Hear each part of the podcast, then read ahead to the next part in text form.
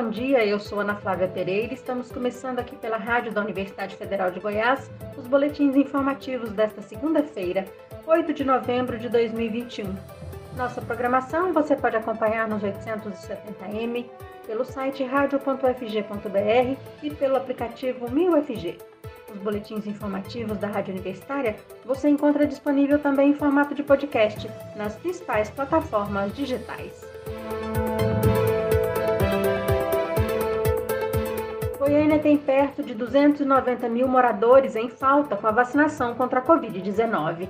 A maioria deste total, perto de 200 mil pessoas, não recebeu nenhuma dose do imunizante contra a doença e mais de 87 mil não retornaram para tomar a segunda dose. Os dados são de levantamento realizado pela Secretaria Municipal de Saúde da capital. Entre os que não retornaram na data prevista para tomar a segunda dose, a maioria tem entre 35 e 45 anos. O público que mais completou o esquema vacinal são os maiores de 60 anos.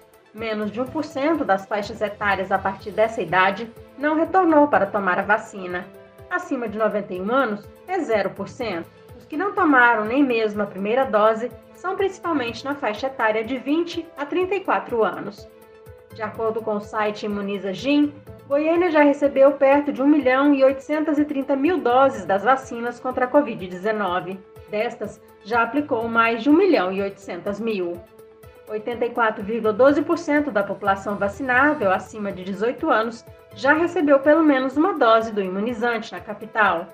E a segunda dose já foi aplicada em mais de 680 mil goianienses. 58,55% dos moradores da capital. Estudos e projetos visando a redução de adaptação do Brasil às mudanças climáticas receberam 93% menos investimentos do governo do presidente Jair Bolsonaro quando comparado com os três anos anteriores. Segundo uma reportagem publicada pelo site de notícias da BBC News Brasil, entre janeiro de 2016 e dezembro de 2018, os investimentos brasileiros nessa área foram superiores a 31 milhões de reais. Na gestão Bolsonaro, os gastos caíram drasticamente, ficando pouco acima de 2 milhões de reais. As mudanças climáticas são um conjunto de alterações no clima do planeta causadas pela ação humana. Entre os principais fatores está a emissão de gases causadores do efeito estufa, como o gás carbônico e o metano.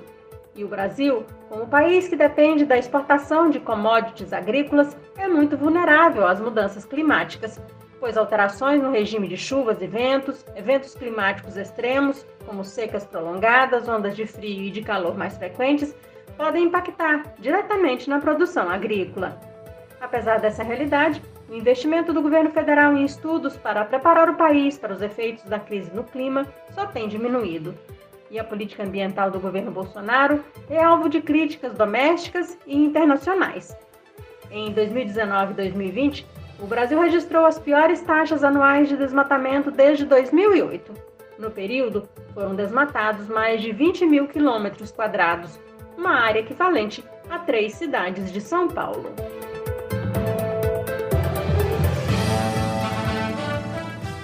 Ouça só, Segundo dados reunidos pelo Instituto de Estudos Econômicos, o INESC, uma organização sem fins lucrativos que monitora o orçamento público sob a perspectiva dos direitos humanos, os incentivos dados pelo Brasil a combustíveis fósseis em 2020 superaram os gastos do governo federal com educação.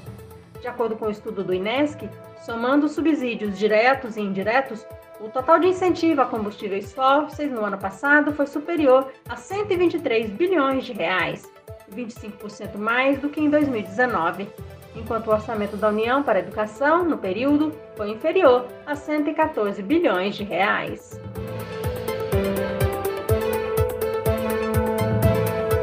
Há 10 anos, o Brasil realiza a campanha Novembro Azul, que alerta a população masculina sobre os cuidados em relação à saúde.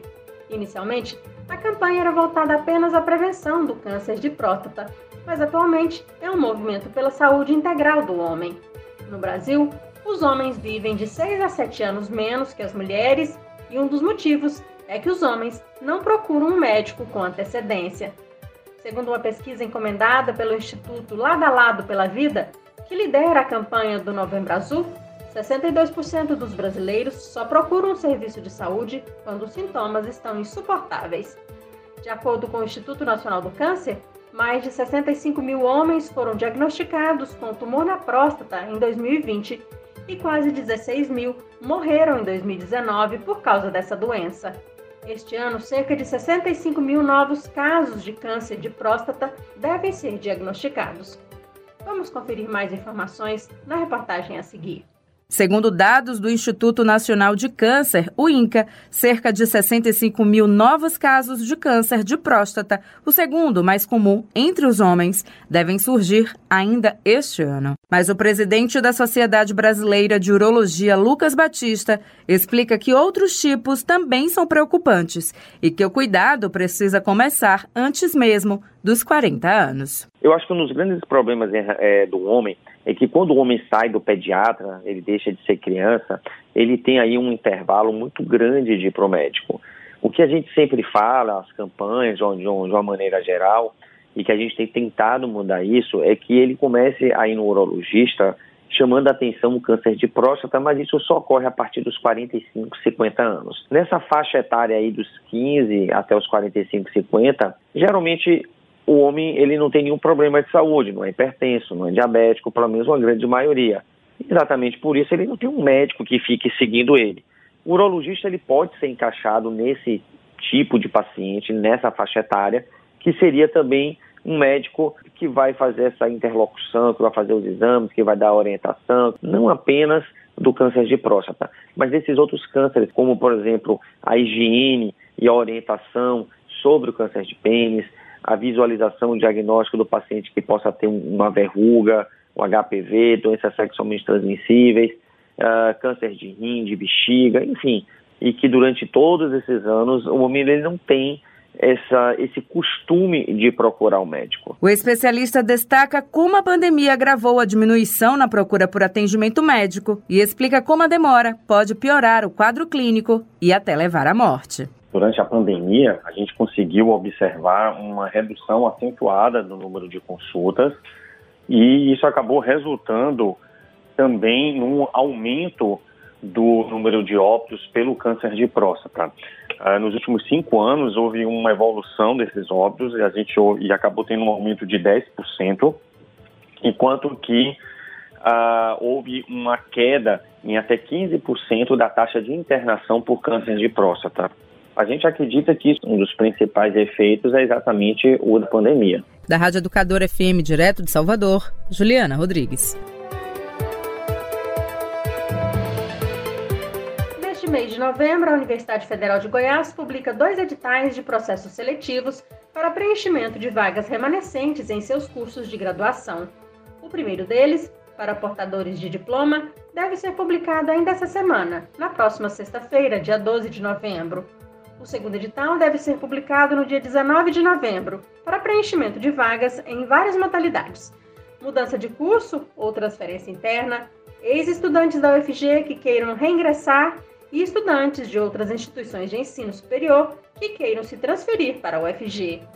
O diretor do CGA, o Centro de Gestão Acadêmica da UFG, professor Laurence Gonzaga, explica o que são estes processos seletivos e como deve ser feita a seleção dos candidatos. No mês de novembro, dia 19 de novembro, tem o preenchimento de vagas e uma semana antes o edital de portador de diploma. Né? Então, são os primeiros editais é, para preenchimento de vagas ociosas. Né? São vagas que, por desistência de estudante ou mesmo por não preenchimento de vagas nos processos seletivos do ano anterior, essas vagas são ofertadas para a sociedade. Então, Nesses próximos, esses dois próximos editais, né, o portador de diploma seria para aqueles candidatos que já tenham a graduação e o preenchimento de vagas para candidatos que pleiteiam transferência facultativa, ou seja, que faz o curso ou um curso afim em outra instituição de ensino superior.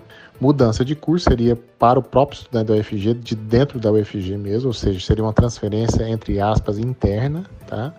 E o reingresso, né? Tem algumas situações aí que o candidato já perdeu o, a possibilidade de transcorrer no curso e aí já foi excluído, ele pode tentar o reingresso. Né?